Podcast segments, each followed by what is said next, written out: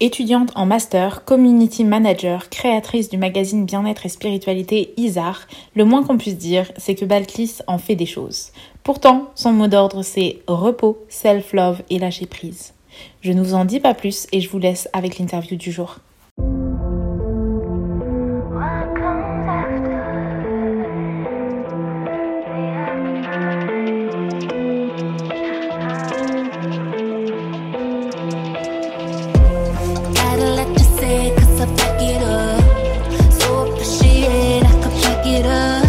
Bonjour et bienvenue, mon nom est Cassiope Rouloff, je suis business bestie et assistante holistique en indépendante et j'ai créé le podcast Ensemble pour permettre à tout un chacun de s'inspirer du parcours des autres, d'apprendre des conseils concrets de la part d'entrepreneuses à succès et pour qu'ainsi on puisse tous évoluer ensemble. Je t'invite à rejoindre le club privé gratuit si tu veux recevoir les notes des podcasts les plus riches. Je t'invite à faire un tour sur mon site internet si tu veux en savoir plus sur mes offres. Tu retrouves tous les liens en barre d'infos. Bonne écoute Bonjour Balkis, bienvenue et merci d'avoir accepté mon invitation. Bonjour Cassie, merci beaucoup à toi de m'avoir ici. Donc, je t'aurais présenté un petit peu dans l'introduction de cette interview, mais j'aimerais savoir comment toi, tu te présenterais toi-même. Alors, moi, je me présenterai en commençant par dire que j'ai euh, plusieurs casquettes.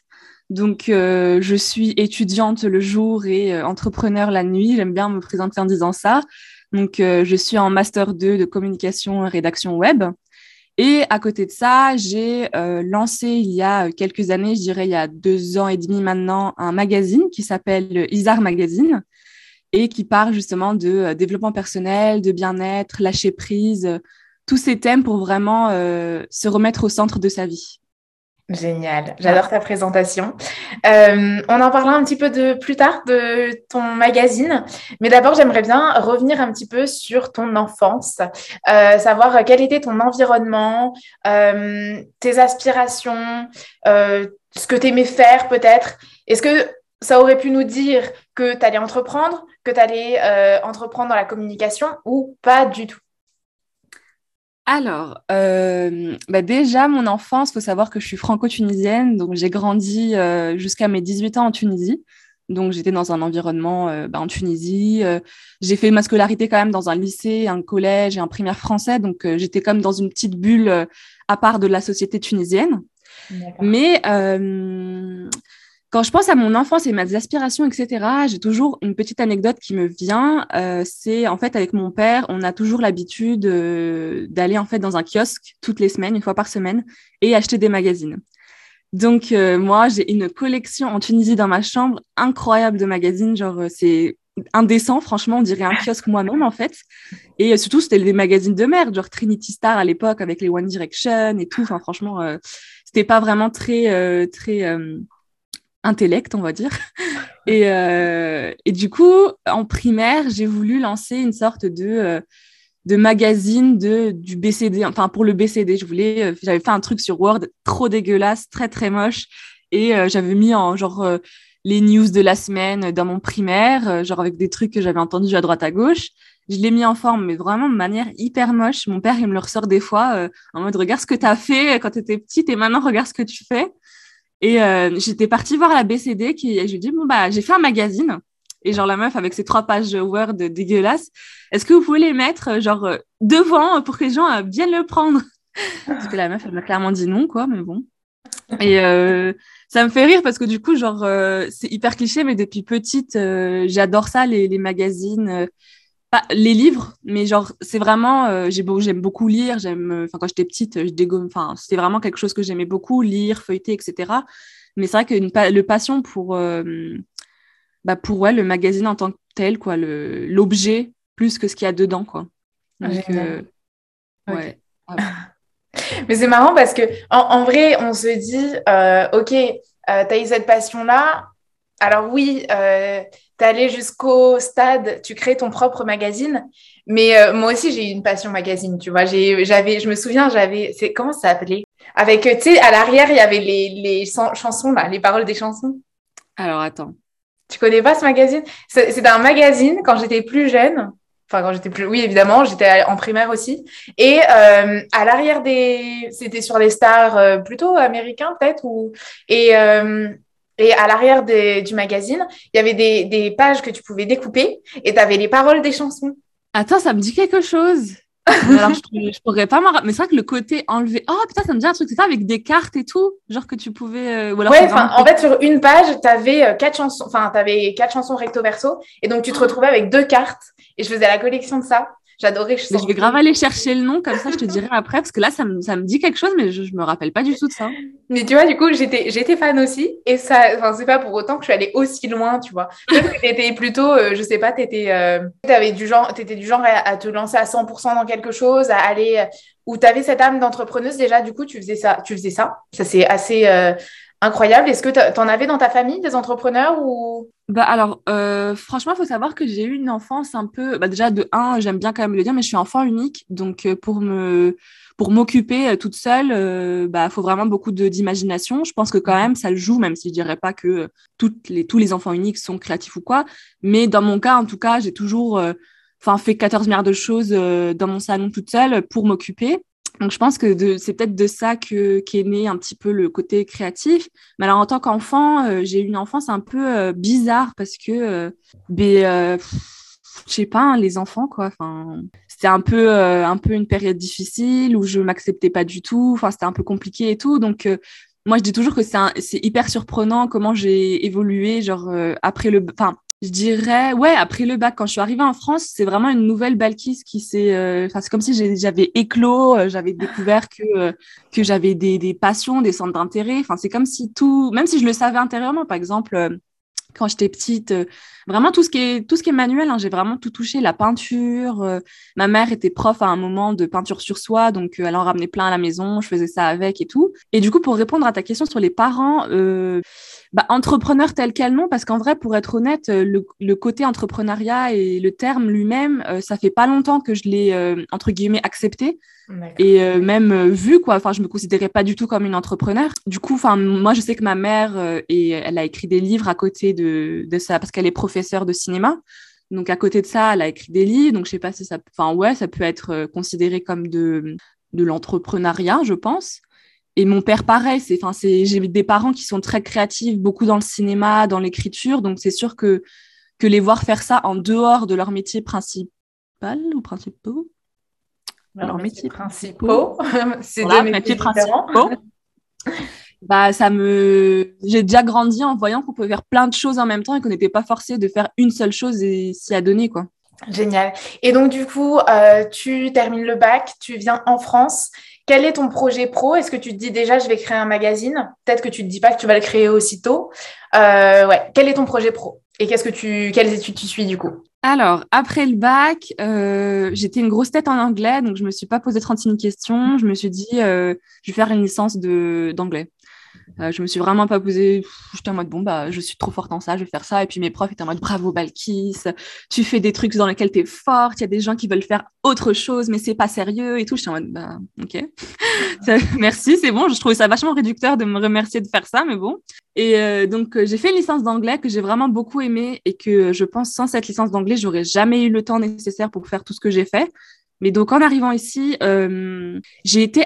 Parce qu'en fait, avant d'arriver de, d'arriver ici, j'avais postulé, mais genre euh, vraiment euh, comme ça, à, à une offre pour être journaliste web pour un magazine anglais. Donc, j'avais envoyé ma candidature. j'avais pas eu de réponse avant de venir, donc je m'étais dit que c'était mort. Et puis, la semaine où j'ai emménagé ici, il m'a envoyé un mail pour me dire Bon, bah, t'as été prise. Euh, en plus, t'es à Paris, c'est trop chouette. Donc, euh, on a pas mal de choses euh, qui se passent à Paris. Tu pourras être notre journaliste sur place. Donc, moi, j'étais trop, mais saucée. Je suis là, waouh, trop bien. je vais vivre mon rêve, machin, machin. Et donc, j'avais un petit peu ces deux trucs. Donc, j'allais j'avais la licence d'anglais et j'avais aussi, bah, c'était mon premier truc. j'avais mon job pour ce magazine anglais. Et souvent, bah enfin c'était trop cool parce que franchement pour quelqu'un de 18 ans il m'envoyait à la fashion week et tout. Et moi question légitimité genre je me sentais trop fraîche de, de manquer des cours. Oui euh, j'ai un petit mot euh, qui dit que j'avais le droit parce que j'étais à la fashion week en fait. Enfin, genre, je me sentais plus. Mais euh, en vrai en rigolant mais j'ai jamais fait la meuf ou quoi hein, faut pas croire. Même si je suis Lyon, faut pas croire. Euh, mais voilà, donc je suis arrivée. Le, le fait d'avoir été acceptée, ça m'a grave ouvert euh, bah, je me suis dit, bah, si quelqu'un m'a accepté une fois, pourquoi pas d'autres? Donc, euh, c'est là où, quand j'ai commencé à avoir d'autres offres pour d'autres magazines, euh, bah, j'ai postulé. vraiment comme ça, hein, j'y réfléchissais pas tant que ça, parce que moi, je pense que mon cerveau, il a un, il a un souci, enfin, genre, il est dans le déni H24 de ma vie, donc il fait les choses sans réfléchir et il se pose pas la question après. Et si ça marche, tant mieux. Si ça marche pas, on oublie. Mais euh, ouais, donc euh, j'ai travaillé pendant toute ma licence euh, beaucoup en train de travailler. C'était toujours bénévole, hein, par contre. J'ai toujours enfin fait ces, trucs-là en dehors de, de ma licence, comme enfin on avait cours trois fois par semaine, quoi. Ça donnait vachement le temps de réfléchir à autre chose, vouloir créer d'autres choses. Et donc, est-ce que ça m'avait donné directement l'envie? Non. Euh, au début, non, je me satisfaisais beaucoup d'être euh, journaliste bénévole. Euh, j'apprenais beaucoup, donc franchement, je kiffais bien. Mais je pense après deux ans, j'ai rencontré quelqu'un qui m'a donné, qui, avait, qui était aussi passionné par le journalisme et qui, avec qui on était en mode, bon, bah, pourquoi pas lancer notre truc à nous, parce qu'au final, on écrit pour les autres, mais notre patte à nous, je trouve qu'elle disparaît un peu. Et du coup, moi, je dis toujours que cette année-là avait été euh, un déclic donc pour lancer euh, mon magazine à l'époque. Et euh, sans qui, genre, je pense que je l'aurais jamais lancé parce que toute seule, je, je pense que c'était peut-être que je l'aurais fait en vrai, mais là, ça a été fait mais en un mois, quoi. Ok. D'accord. Et donc, au moment où tu décides de lancer ce magazine, comment, en fait, en fait, comment tu fais? Comment on fait? Comment on fait? Franchement, je pense que tu interviews la pire personne parce que. Comment on fait pour lancer un magazine? Bah Déjà, il faut, je pense, euh, nous, ce qu'on avait fait à l'époque, c'est qu'on avait pris nos carnets, enfin, chacune un carnet, et on avait noté qu'est-ce qu'on veut faire à travers ce magazine-là, mhm. qu'est-ce qu'on retrouve pas euh, dans les autres magazines, en fait? Et on a vraiment fait cette liste de toutes les choses pour lesquelles on n'était pas, euh, on n'était pas satisfaite.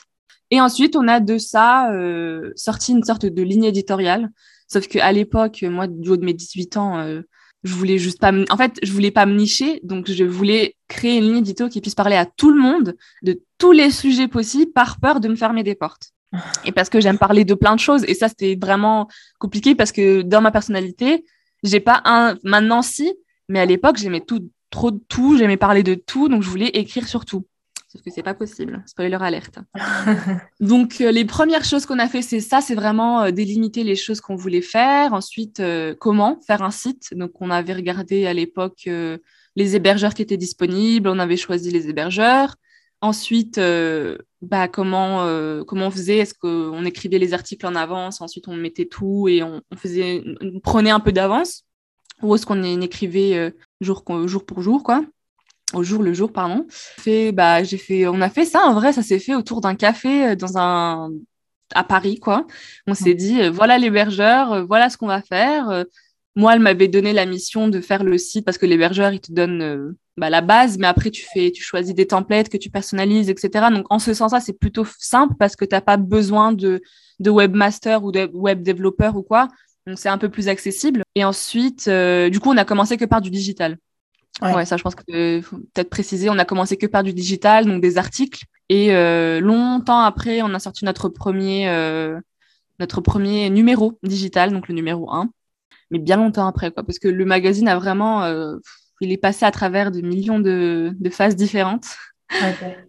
Alors, j'imagine avant de le, avant de passer au format papier. Peut-être que vous avez voulu vous faire connaître. Peut-être que vous avez testé si le format papier allait fonctionner. Enfin, je sais pas, je me souviens, euh, pareil, euh, à la sortie, au tout, tout, tout début, je crois, de Paulette. Euh, mhm. C'est ça, le magazine? Je me souviens plus. Ouais. Bref, dans le magazine, ils, avaient, ils avaient que le format numérique. Et pour faire le format papier, ils l'ont vendu avant de le faire au début. Je crois qu'il qu'ils avant de le faire. Et, euh, et, donc, vous, comment vous vous êtes fait connaître? Et comment vous avez su, OK, euh, là, on peut lancer le format papier, à moins que vous soyez lancé comme ça?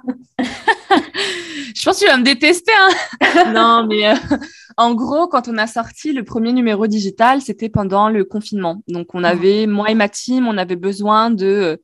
on se retrouvait tous pendant le premier confinement avec, OK, on doit faire quelque chose. Donc on s'est dit pourquoi pas euh, lancer un numéro digital. Donc on l'a fait, ça nous a pris euh, pas longtemps non plus, hein. on l'a fait en un mois en vrai, on avait un rush pas possible parce que du coup on avait contacté euh, des marques et tout qui voulaient le truc hyper rapidement, donc on s'est dit bon, pourquoi pas? On a fait le numéro digital, on a travaillé, machin, machin, et quand on l'a sorti, il a hyper bien marché. Et on avait fait un sondage sur Instagram pour demander est-ce que le papier, ça pouvait plaire, quoi. mais genre longtemps après aussi, je crois. Bon, quand je dis longtemps, voilà, c'est pas non plus des années, genre quelques semaines après. Et quand on a voulu faire le numéro 2, on s'est dit que euh, on voulait pas faire du papier en mode ça devient le centre de notre activité parce que de un, ça coûte super cher. Mhm. Et euh, pour les moyens qu'on a, moi, ma team, elle travaille pour moi bénévolement et moi, je ne gagne pas d'argent avec Isar pour le moment. Donc, euh, tout l'argent qu'on se fait, c'est soit pour rembourser ce qu'on a déjà euh, acheté, soit c'est pour justement investir pour faire d'autres choses. Mhm. Donc, on est vraiment tout à une balance de zéro avec ce projet. Donc, on s'est dit, euh, on va faire quelques numéros papier parce que ça nous tient à cœur et qu'on adore ça et qu'en réalité, on aimerait beaucoup devenir euh, du papier. Mais euh, on a décidé qu'on allait lancer ça de manière exclusive. Faire mhm. quelques petites copies en mode, voilà, c'est genre les trois qu'il y a, il y en aura plus d'autres, exclusifs. voilà, tac, vous avez que trois exemplaires, courez les chercher. Et en faisant ça, euh, bah ça a créé un peu d'engouement justement. Ça, comme il y en avait que trois, forcément, le, le deuxième numéro il y en avait que trois, le, le troisième là il y en a, on a pris 20. On a quand même un peu plus augmenté, euh, bah, comme on a vu que ça plaisait bien quoi. Donc euh, on a fait ça. Donc on a vraiment juste sondé notre communauté pour voir si le papier intéressait vraiment.